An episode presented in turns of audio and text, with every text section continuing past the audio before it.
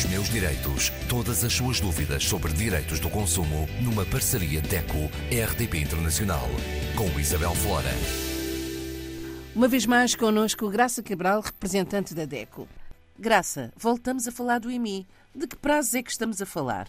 Ora bem, estamos a falar do IMI, do Imposto Municipal de Imóveis, enfim, que, que, nos acompanha já há tanto tempo e neste caso estamos a falar do prazo para o pagamento da segunda prestação que termina a 30 de novembro. Recordando, o pagamento do IMI pode ser feito, quem quiser, obviamente, de uma única só vez, mas dependendo do valor que o consumidor tem de pagar, pode ser pago até três prestações. Portanto, quem paga um IMI até 100 euros, este ano já tem o assunto arrumado, porque fez a prestação única em maio. Quem tem IMI entre 100 e 500 euros, inclusivamente 500 euros, vai agora pagar a segunda prestação, que, como referi, termina no dia 30 de novembro. Portanto, ainda tem alguns dias para fazer este pagamento. Quem tem um IMI acima, portanto, quem tem um IMI com mais de 500 euros, vai também pagar agora a sua última prestação, mas neste caso é a terceira, uma vez que paga em maio em primeira, a primeira, em agosto a segunda e agora até dia 30 de novembro a terceira prestação. Portanto, este é o último prazo quer para aqueles que têm duas prestações, quer para os que têm três prestações. Claro que este pagamento pode ser feito através de transferência bancária, através de uma operação multibanco, através do banco automático, portanto, do chamado home banking, tem que ser feito é até 30 de novembro. E como é que o consumidor pode saber qual é, por exemplo, a referência em multibanco, se quiser pagar dessa maneira, e qual é o valor exato desta segunda ou terceira prestação, acedendo ao portal das finanças. Para tal, precisa não esquecer de ter uh, o seu número de identificação fiscal e a palavra passe, a senha, para aceder ao portal das finanças.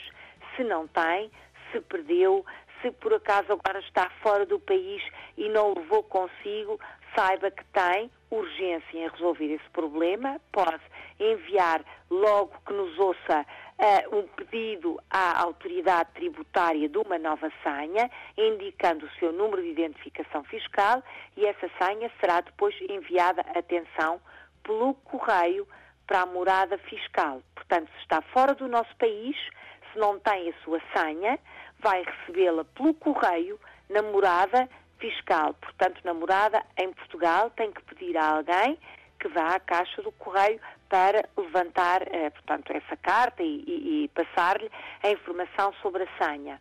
Eh, é rápido, é um processo relativamente rápido, portanto, tem até 30 de novembro para fazer o pagamento, convém pedir já a senha o quanto antes.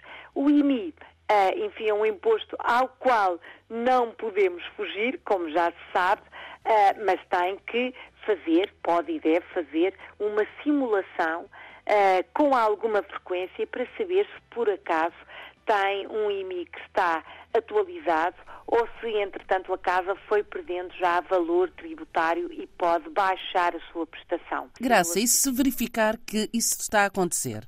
Deve apresentar a sua reclamação por escrito, sempre por escrito, dirigida às finanças, dirigido ao seu bairro fiscal ou à autoridade tributária e pedir uma reavaliação do IMI que está a pagar para que seja atualizado e tenha então uma prestação ou prestações mais baixas do que aquelas uh, que está neste momento a pagar.